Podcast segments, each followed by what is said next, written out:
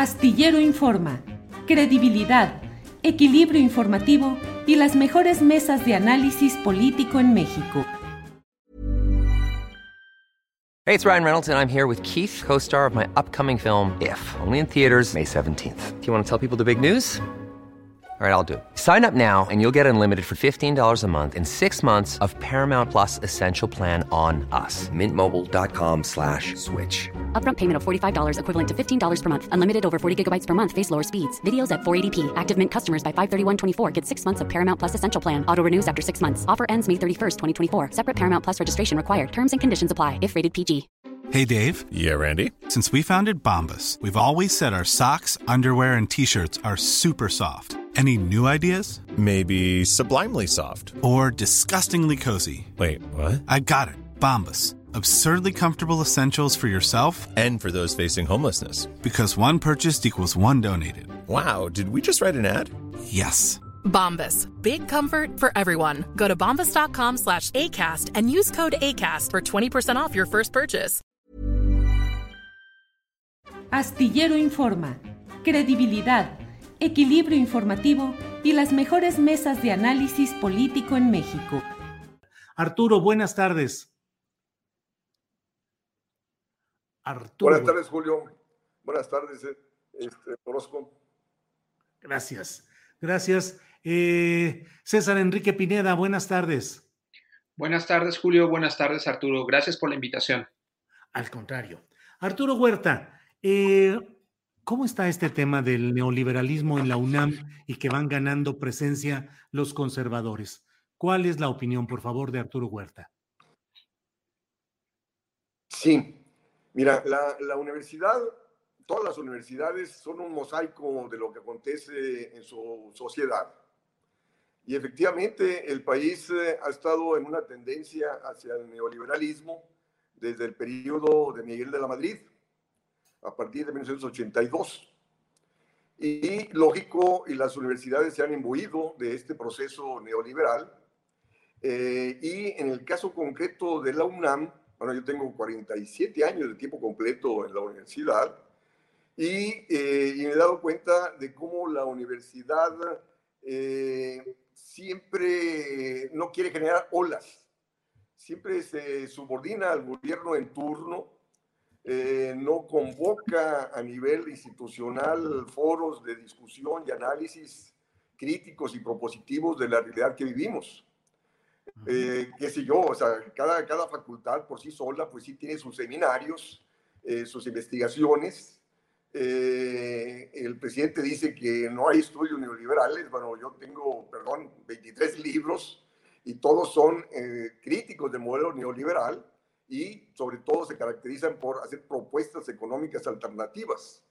El mismo presidente eh, me conoce muy bien y él en el 2000, ¿qué? No, 1997, eh, cuando era presidente del PRD en aquel entonces, me excluyó del, del, del centro de estudios. Ahí estábamos Ifigenia Martínez, estaba Rosalina Garavito, Cristina Laurel, Mario Cepeda y yo, y me excluyó por considerarme radical. ¿no? Eh, ¿Por qué? Por, por ser crítico del modelo neoliberal. Es decir, como él, y de hecho, en ese entonces, en del 97, contrató a Carlos Ursúa y a Macario, a Macario Schettino para que hicieran la plataforma económica de la campaña del 97, que fue un programa totalmente neoliberal.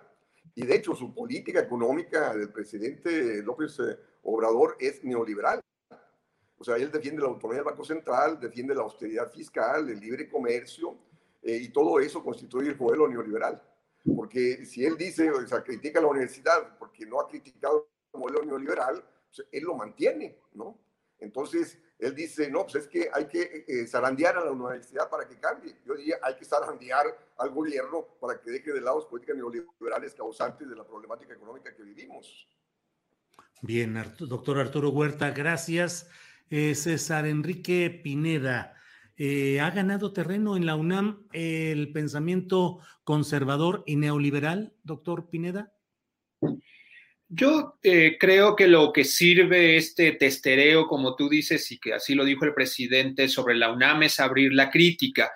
pero es una lástima que haya sido colocada en los términos que el presidente ha dicho, como una crítica moral, como una crítica al compromiso social, que es muy debatible, muy polémico y muy discutible cuando hemos visto generaciones y generaciones de estudiantes salir a defender la educación pública, salir a solidarizarse con sus propios profesores de asignatura, cuando hemos visto un movimiento feminista eh, muy importante en la universidad. Es decir, no es por esas coordenadas donde debe iniciar la crítica a la UNAM. Si hay algo donde debemos comenzar la crítica al neoliberalismo en la UNAM es en sus relaciones laborales.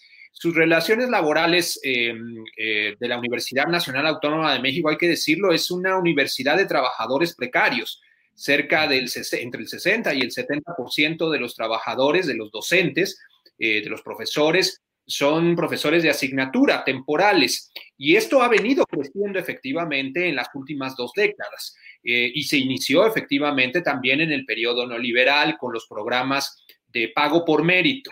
Esto ha generado una enorme desigualdad en la universidad donde los profesores temporales no tienen las condiciones mínimas para poder sobrevivir y una, eh, un sector más reducido donde también es muy plural y donde podemos encontrar investigadores realmente comprometidos con, eh, las causas sociales de este país, con los derechos humanos, con la lucha contra el neoliberalismo, eh, pero aún así un sector muy reducido en la universidad donde eh, se acaparan pues, los recursos y donde los recursos no alcanzan precisamente por tener también una, le llaman en las asambleas de profesores, pues una eh, élite dorada, una burocracia dorada de gastos eh, y despilfarros en la universidad que son insostenibles.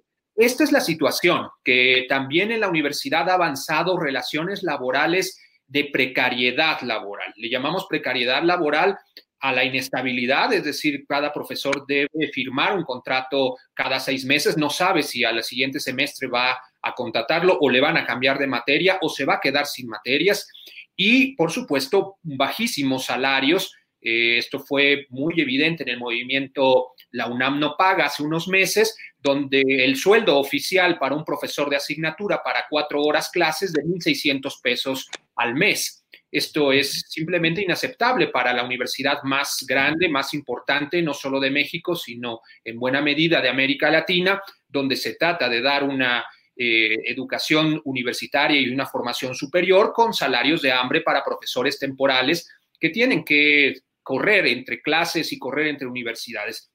El neoliberalismo avanzó en la Universidad Nacional Autónoma de México, en efecto, pero pareciera que eh, López Obrador nos pone una disyuntiva entre liberales y conservadores y en su muy particular forma de evaluar digamos, eh, y soslayar a los sectores críticos eh, que están efectivamente, como dice el profesor Arturo, en muchos nichos, no son mayoritarios, no son hegemónicos, son grupos reducidos efectivamente, pero hemos podido ver a biólogos, ecólogos ornitólogos defender, eh, digamos, al medio ambiente en el caso del aeropuerto, oponiéndose al proyecto ah, faraónico de Peña Nieto sobre el aeropuerto. Hemos visto economistas eh, vincularse a la, Asamblea Nacional de afectados ambientales con los, eh, todos los movimientos en todo el país que han luchado en defensa de la tierra y el territorio. Hemos visto en el Instituto de Investigaciones Económicas a investigadores desarrollando eh,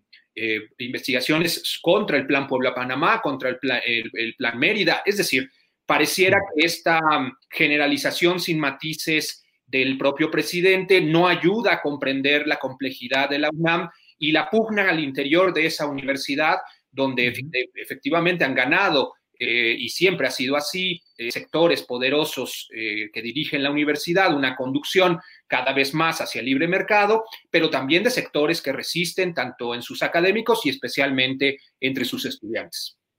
Gracias, eh, doctor César Enrique Pineda. Doctor Arturo Huerta, mm, parte del discurso cotidiano del presidente de la República descansa en esa oposición contra los neoliberales, ya no solo con los conservadores, sino neoliberales en un discurso de corte ideológico, pero también económico. Y el propio presidente de la República, hace un año y medio o algo así, en Palacio Nacional, dijo que formalmente daba por terminado eh, la etapa neoliberal económica en nuestro país. El gobierno del presidente López Obrador de verdad está ajeno o ha triunfado por encima del modelo neoliberal o solo es un discurso?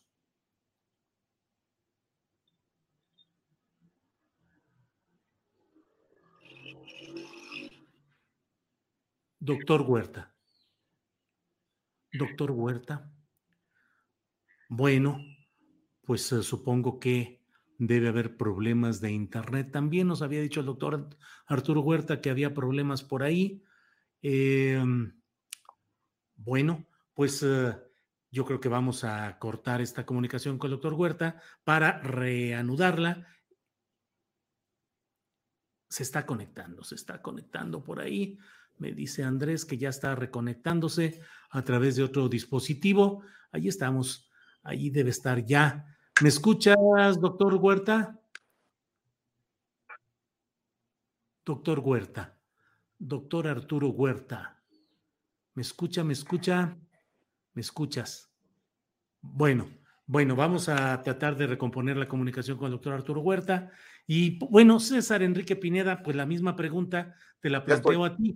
Pues sí, ya que, ya que no estamos, eh, estamos con estos problemas, vamos a esperar que se resuelvan. ¿Crees, eh, doctor Enrique, doctor César Enrique Pineda, que realmente se ha triunfado sobre el neoliberalismo o que se está realmente en ese camino o es solo discurso? Es una pregunta muy difícil porque tú lo bien lo conoces, Julio, con tu valioso trabajo periodístico en el sentido de que cualquier opinión hoy en este país es utilizada para o bien fortalecer al presidente o bien, digamos, para fortalecer a una oposición que está fuera de control, eh, derechizándose y teniendo aspavientos diciendo que López Obrador es eh, comunista nada más lejano a la realidad. Sin embargo, el gobierno de López Obrador es muy contradictorio, mantiene elementos eh, eh, muy importantes del neoliberalismo, como ha sido felicitado recientemente por el Fondo Monetario Internacional por su cuidado de la economía, de la macroeconomía, y esto es, digamos, un visto bueno de quien de las instituciones internacionales que han guardado el orden económico mundial en las últimas décadas. Es una palomita, un visto bueno digamos, de los más poderosos en términos de políticas económicas a un gobierno que no ha desafiado en lo absoluto esas variables macroeconómicas. Por el otro lado, hay algunas tensiones eh, del propio López Obrador en relación a ciertos sectores, digamos, de, las los inversionistas y los capitales. Es el caso del glifosato y la prohibición, que es fundamental para la producción agrícola, que lo enfrenta directamente, por un lado, con las grandes eh, corporaciones. Eh, y esto habla de cierta o matiz en relación, por ejemplo, eh, a los agrotóxicos en relación, eh, por supuesto, a una postura más firme eh, frente a estas grandes corporaciones que han demandado al Estado mexicano por el decreto presidencial contra el glifosato. Son este tipo de contradicciones las que están dentro del gobierno de López Obrador, por lo cual no solo podemos considerar si es una farsa o no este discurso antineoliberal, tiene algunos elementos que cuestionan algunos de manera muy moderada, hay que decirlo, eh, como él mismo lo propuso desde 2006, algunas aristas más filosas del neoliberalismo. Pero también vemos grandes continuidades del manejo de la economía y de alguna manera del incluso la visión de cómo manejar al país en ocasiones con algunos tintes neoliberales. Sin embargo, es importante destacar estas contradicciones con, eh, por ejemplo, también las empresas eh, de energía españolas que eh, ha sido, digamos, el modelo que dejó eh, energético en el, de los anteriores gobiernos, que era, por, por supuesto, eh, privilegiando a los capitales privados en detrimento, efectivamente, de un modelo que pudiera ordenar la soberanía energética, pero también la transición energética contra el cambio climático. En esos sentidos, podríamos ver matices, frenos, candados, que son evidentemente aceptables y favorables desde una perspectiva de crítica al neoliberalismo, pero vemos también la, digamos, en su propio gobierno, como fue público, la integración de gente eh, en su gabinete que abiertamente eh, ha desarrollado, impulsado y defendido políticas neoliberales, no solo del empresario Romo, sino, o como hemos visto también en relación, por supuesto, al secretario de Turismo eh, y en relación al tren Maya. Este tipo de continuidades convive contradictoriamente con algunas políticas abiertamente, digamos, antineoliberales. Gracias, doctor Pineda. Doctor Arturo Huerta, ahora sí me escuchas. Doctor Arturo Huerta. Perfectamente. Ah, perfecto. Eh, doctor Huerta, él preguntaba yo si estos um, discusión sobre la UNAM, hablando de que las doctrinas neoliberales han ganado terreno en la UNAM, pregunto si el propio gobierno del presidente López Obrador mm, realmente ha vencido a esas doctrinas económicas neoliberales o está en camino viable de vencerlas o si hasta ahora es solamente una cuestión retórica o discursiva. ¿Qué opinas, doctor Huerta?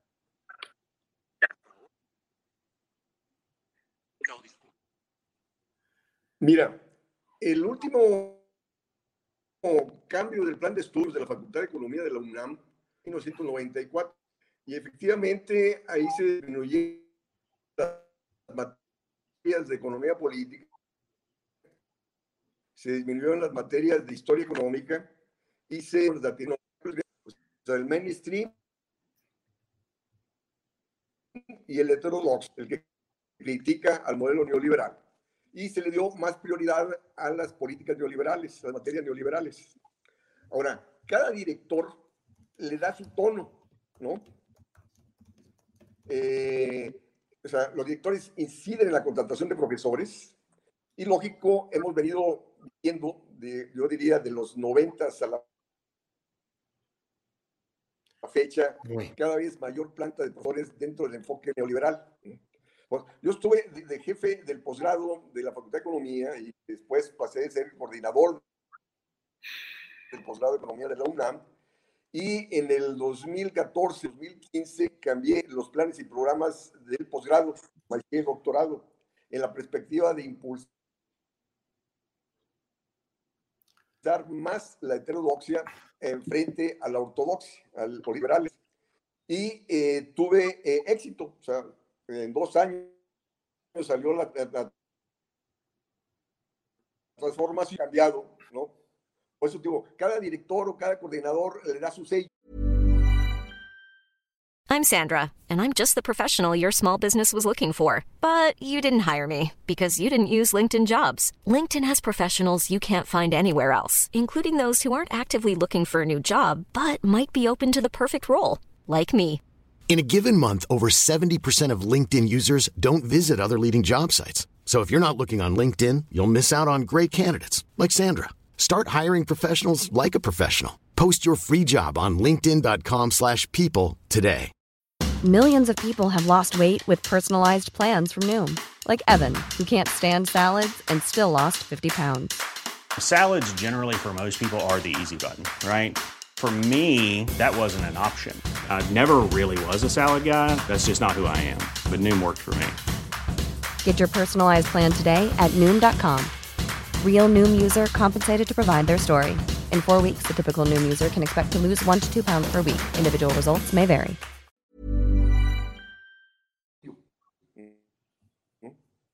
Ahora, la cuestión es dar el pensamiento plural, universal, ¿no? Eh, o sea, no puedes salir de la universidad. Arturo, por favor, apaga tu cámara y deja solo el este, sonido porque no está entrando correctamente el sonido, sino muy cortado. Por favor, Arturo Huerta, por favor. Cada profesor es libre de cátedra. Y. Doctor Arturo Huerta, ¿me escuchas? Profesor tiene su. Bueno, eh, vamos a dejar esto porque eh, estamos con problemas eh, fuertes y no entendemos, no tiene continuidad. Vamos a tratar de, conectarlo para que nos hable por teléfono simplemente y así podremos avanzar en todo este terreno. doctor César Enrique Pineda, sobre este tema de la UNAM, en términos políticos, el presidente de la República se está equivocando al insistir machaconamente en este tema o es un tema que necesita ser aireado, necesita ser eh, puesto sobre la mesa de discusión. Y el segundo tema es si la instancia de la presidencia de la República es la instancia que debe llamar a darle ese sacudimiento a la UNAM. Paradójicamente creo, así como lo planteas, Julio, que son ambas cosas. Es decir, el presidente ha sacado un tema que casi nadie más podía haber sacado a la opinión pública. En ese sentido, sí hay eh, podríamos cuestionarnos si debe ser el presidente en una sociedad donde el presidencialismo ha sido tan fuerte quien abra la discusión sobre la UNAM siendo ajeno de alguna manera y claramente sin conocer los detalles de la vida universitaria quien debe abrir esta discusión. Eh, en términos lógicos y digamos en términos también políticos pareciera que no es así.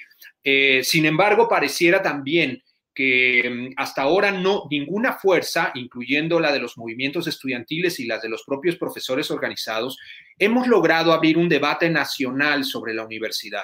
La universidad está trabada también por un sistema antidemocrático donde hay un debate eh, y hay una defensa ultranza sobre sus instancias jerárquicas, verticales, estamentales donde se plantea desde la propia institución que la universidad ya es democrática y no necesita ninguna transformación, cuando está regida por la misma estructura de mil, y por la ley orgánica de 1945. Esto parece grave. Entonces, por un lado, como decía al principio de nuestra plática, me parece eh, que solo el presidente podía abrir, abrir esta discusión. Sin embargo, lo ha abierto, como he dicho, en términos que parecen no ser los mejores porque también hay un enorme desconocimiento de la dinámica, efectivamente, no solo de sus relaciones laborales que he mencionado brevemente, sino también de este sistema eh, jerárquico y vertical. No puede ser la opinión presidencial la que, con la que nos basemos para analizar a la UNAM, que es mucho más compleja. Hay una disputa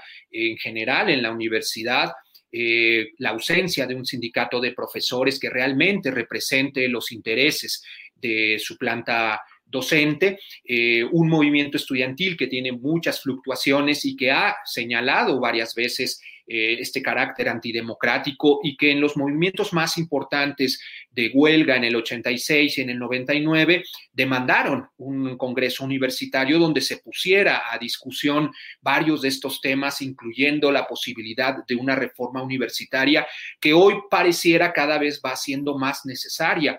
Eh, pero hay un ánimo de conservación eh, del poder en la universidad y pareciera no moverse estas estructuras. El presidente falla, por ejemplo, cuando ataca a un sector muy desprotegido, por ejemplo, de los profesores, tanto los de asignatura, incluso los que tienen plaza, que se llaman profesores de carrera, em, diciendo, por ejemplo, hace unas semanas que em, era muy sencillo dar clases por vía conexión, insinuando de alguna manera que se estaba retrasando el regreso a clases y esto eh, daba comodidades o privilegios a los profesores. Los profesores de asignatura han tenido enormes problemas en la, en la pandemia. Eh, han sido canceladas algunas de sus clases con una un poco de total eh, falta de empatía en medio de una crisis económica y en medio de la pandemia, eh, lanzar a la calle a profesores que tenían alguna materia con algunos estudiantes, porque evidentemente se ha reducido la planta estudiantil, muchos han abandonado la UNAM o sus estudios, sea de, de manera definitiva o momentánea, y los grupos se han reducido. ¿A quién se castiga? en relación a, estos, esta reducción a los profesores temporales, que de por sí ya recibían eh, recursos bajos. Creo que se equivoca también al desconocer estos sectores críticos que han sido muy importantes. Tal vez el, propio presidente no coincide con los sectores radicales, muchos de ellos no han coincidido con su candidatura, con su modo de hacer política, pero son actores políticos que deben ser reconocidos, que merecen respeto, que merecen ser reconocidos también como parte de una lucha que ha estado frente a frente contra el neoliberalismo, contra la privatización, contra las cuotas, contra las reformas efectivamente mercantilizantes de los planes de estudio y un enorme cúmulo de maestros aquí y allá de sectores críticos que han cuestionado al, al presidencialismo de Peña Nieto, que cuestionaron radicalmente a Calderón, que cuestionaron en, estructuralmente al neoliberalismo y está lleno de investigaciones. Eh, digamos, la universidad, si, si, hay una universidad donde se ha generado investigación en contra del neoliberalismo, siendo críticos al neoliberalismo, es en, en la Universidad Nacional Autónoma de México. Estos elementos me parece que son equivocados del presidente y descoloca eh, precisamente la discusión contra las élites y los poderes eh, de la UNAM y los desvía precisamente hacia una crítica solo moral, solo del compromiso social, cuando hemos visto un compromiso eh, importantísimo de los estudiantes al movilizarse en Ayotzinapa, al movilizarse incluso ahora recientemente en apoyo a los profesores de UNAM no paga. En fin, creo que no son las coordenadas del debate. Y entonces por eso creo que en parte, en parte, el presidente se equivoca, aunque abre, por supuesto, un debate que sí era necesario. Bien, gracias, doctor César Enrique Pineda. El doctor Arturo Huerta está por la vía ya solamente de voz, no de audio por problemas de internet. Doctor, ¿me escuchas bien? Doctor Arturo Huerta. Bueno, pues tampoco entra solo la solo el audio. Doctor Arturo Huerta, ahora sí que como luego dicen, lobo, lobo, andas ahí.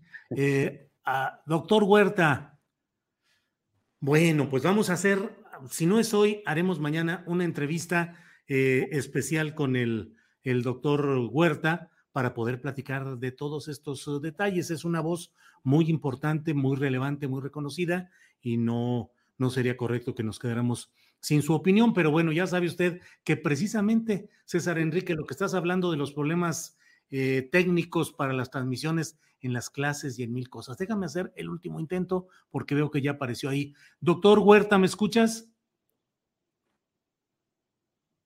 No, no, no nos escucha. Bueno, doctor, a mí me parece, doctor Pineda, me parece que es muy importante lo que nos planteas acerca de la situación laboral. La situación laboral, que es uno de los aspectos que suele no estar suficiente y adecuadamente visualizado por el grueso de la opinión pública. Creo que este es uno de los puntos que generan, pues no solo la constante injusticia laboral, sino también una, no sé si una inconstancia en el seguimiento de los planes educativos y algún tipo de, tropiezos o de problemas, dado esa eh, constante eh, renovación de, personas a cargo de las clases. ¿Por qué se mantiene este esquema? ¿Cuáles son los puntos más negativos y cómo podría intentarse solucionar ese tema, doctor Pineda? Sí, eh, Julio, qué bien que lo mencionas. los profesores llamados temporales les llama profesores de asignatura, o sea, solo tienen una o un par de materias asignadas en la universidad de manera semestral, son los que sostienen la docencia. Los profesores de tiempo completo o de plaza o de carrera eh, son solo el 30 a 25% de la planta docente de la universidad. Eh, ha, de hecho, ha aumentado en los últimos 20 años hasta un 30% o alrededor del 30% este número de profesores temporales que son contratados por horas. Y esto es distinto a otros regímenes de otras universidades públicas y también eh, nacionales o, eh, digamos, eh, de universidades públicas de México, donde se les contrata mejor a los profesores por medios tiempos. ¿Qué significa esto de medio tiempo o por hora? Significa que solo se te paga, en el caso de cuando se te contrata por hora, de las horas que estás frente a clase pero cualquiera sabe en, los, en términos pedagógicos y en términos también de vida académica que el trabajo de un profesor no solo son las horas frente a los estudiantes, sino también tiene que actualizarse, tiene que leer más para saber de su propio tema o materia, tiene que evaluar a los estudiantes, revisar los exámenes, los trabajos, etcétera, tiene que hacer trabajo colegiado con otros profesores, revisando planes y programas de estudio, tiene que además hacer una serie de actividades, eh, por ejemplo, ahora en la pandemia para adecuar sus propias clases de manera pedagógica a los términos de, las conexiones y de las aulas virtuales. En fin, hay una serie de trabajos que el trabajo por horas no reconoce. Entonces, eh, y que en otras universidades es así. Cuando se te contrata por medio tiempo, es evidente que no solo las horas que estás frente a los estudiantes, sino todo ese tiempo también que se invierte eh, de trabajo, de organización, de planeación, de actualización, es parte, por supuesto, de la vida académica de los docentes. La UNAM ha decidido, por alguna razón, eh, soportar la docencia estrictamente en profesores de asignatura y profesores temporales. Hoy, como decía, son prácticamente un ejército, somos un ejército, yo soy profesor de asignatura de 24 mil profesores, es el, sector más grande de la universidad, donde los profesores rotan efectivamente y como tú bien indicas, Julio, esto puede generar muchos daños eh, algunos investigadores les llaman profesores de tiempo repleto, en vez de tiempo completo, de tiempo repleto, porque si no les alcanza, porque les pagan eh, muy poco dinero eh, por un par de materias, tienen que buscar en otras universidades y van saturándose. Cualquier profesor sabe que a nivel de la educación superior, tener dos o tres clases es el, quizá el límite para dar una buena atención y un buen seguimiento pedagógico y didáctico a cada uno de, eh, de tus salones, de tus aulas, de tus estudiantes. Y sin embargo, muchos profesores para poder sobrevivir, para poder llegar a la quincena, buscan en una universidad con poco prestigio o quizá en otra universidad pública también y combinar cada trimestre o cada semestre, dependiendo de las circunstancias, corriendo entre clase y clase, desplazándose de un lado a otro de la, de la ciudad para poder llegar a las clases. Esto implica, por supuesto, una desatención que, eh, que no puedes concentrarte efectivamente en los contenidos, sino en la cantidad de materias que das para poder sobrevivir. Por supuesto, atenta contra la dignidad de los profesores. En la universidad ha habido un problema, además de contratación, donde mm, eh, los trámites burocráticos para contratar pueden durar seis meses. Quiere decir que terminas el semestre y nadie te ha pagado y empiezas un nuevo semestre con nuevas materias y eh, se te empieza a pagar el anterior y luego eso provoca eh, algunos desajustes donde las facultades, por ejemplo, no avisan que el profesor ya no va a estar el siguiente semestre. Eh, estos trámites alargados de meses y meses de contratación significa que el profesor sigue recibiendo un sueldo que no debía recibir porque ya no está dando esta clase y luego enormes descuentos que llegan, por supuesto, a ser cheques de dos pesos. Estos cheques de, de dos pesos que se mostraron en las redes sociales son ciertas. Es decir, es una, eh, un problema administrativo tan grave eh, que el proceso de contratación puede durar seis meses, cuando en otras universidades se realiza en diez días. Es esta, esta brecha la que se ha formado. Y por supuesto, y con eso terminar, decir que esta, esta situación de los profesores temporales junto a los programas de estímulos de los, de los profesores de, eh, que sí tienen plaza, ha generado una simetría de ingresos tan grave que eh, son dos universidades distintas, una donde se tienen eh, sobresueldos entre el 45% y el 115% del sueldo del profesor de plaza, que no es temporal, que puede tener ingresos de entre 50 mil, 60 mil, 80 mil o 100 mil pesos al mes y profesores que tenemos con ingresos de alrededor de 2 mil pesos. Esta es la gravedad de la situación de la Universidad Nacional Autónoma de México. Pues doctor César Enrique Pineda, muchas gracias por la oportunidad de platicar sobre estos temas de la UNAM, las declaraciones del presidente López Obrador y la realidad estructural de la próxima, de la propia casa de estudios. Seguiremos atentos a lo que suceda y por esta ocasión, muchas gracias, doctor Pineda. Muchas gracias, Julio, por la invitación. Al contrario, que estés muy bien, muchas gracias. Y buscaremos luego al doctor Arturo Huerta para tener una entrevista sobre este tema, ya que hoy por razones de Internet no pudo eh, darse el poder escuchar adecuadamente las palabras y el análisis del doctor Arturo Huerta. Para que te enteres del próximo noticiero, suscríbete y dale follow en Apple, Spotify, Amazon Music, Google o donde sea que escuches podcast. Te invitamos a visitar nuestra página julioastillero.com. When you make decisions for your company, you look for the no-brainers. And if you have a lot of mailing to do, stamps.com is the ultimate no-brainer. It streamlines your processes to make your business more efficient, which makes you less busy. Mail checks, invoices, legal documents, and everything you need to keep your business running with Stamps.com. Seamlessly connect with every major marketplace and shopping cart. Schedule package pickups and see your cheapest and fastest shipping options from different carriers. With rates up to 89% off USPS and UPS rates. And with the Stamps.com mobile app, you can take care of mailing and shipping wherever you are. Make the same no brainer decision as over 1 million other businesses with Stamps.com. Sign up with Code PROGRAM for a four week trial, plus free postage and a free digital scale. No long term commitments or contracts. That's Stamps.com. Code PROGRAM. ¿No se merece tu familia lo mejor? Entonces, ¿por qué no los mejores huevos? Ahora, Egglands Best están disponibles en deliciosas opciones. Huevos clásicos, de gallina libre de jaula y orgánicos de Egglands, que ofrecen un sabor más delicioso y fresco de granja que le encantará a tu familia. En comparación con los huevos ordinarios, Egglands Best contiene la mejor nutrición como 6 veces más vitamina D, 10 veces más vitamina E y el doble de omega 3 y B12. Solo Egglands Best. Mejor sabor, mejor nutrición, mejores huevos. Visita egglandsbest.com para más información. Para que te enteres del próximo noticiero, suscríbete y dale follow en Apple, Spotify, Amazon Music, Google o donde sea que escuches podcast. Te invitamos a visitar nuestra página julioastillero.com.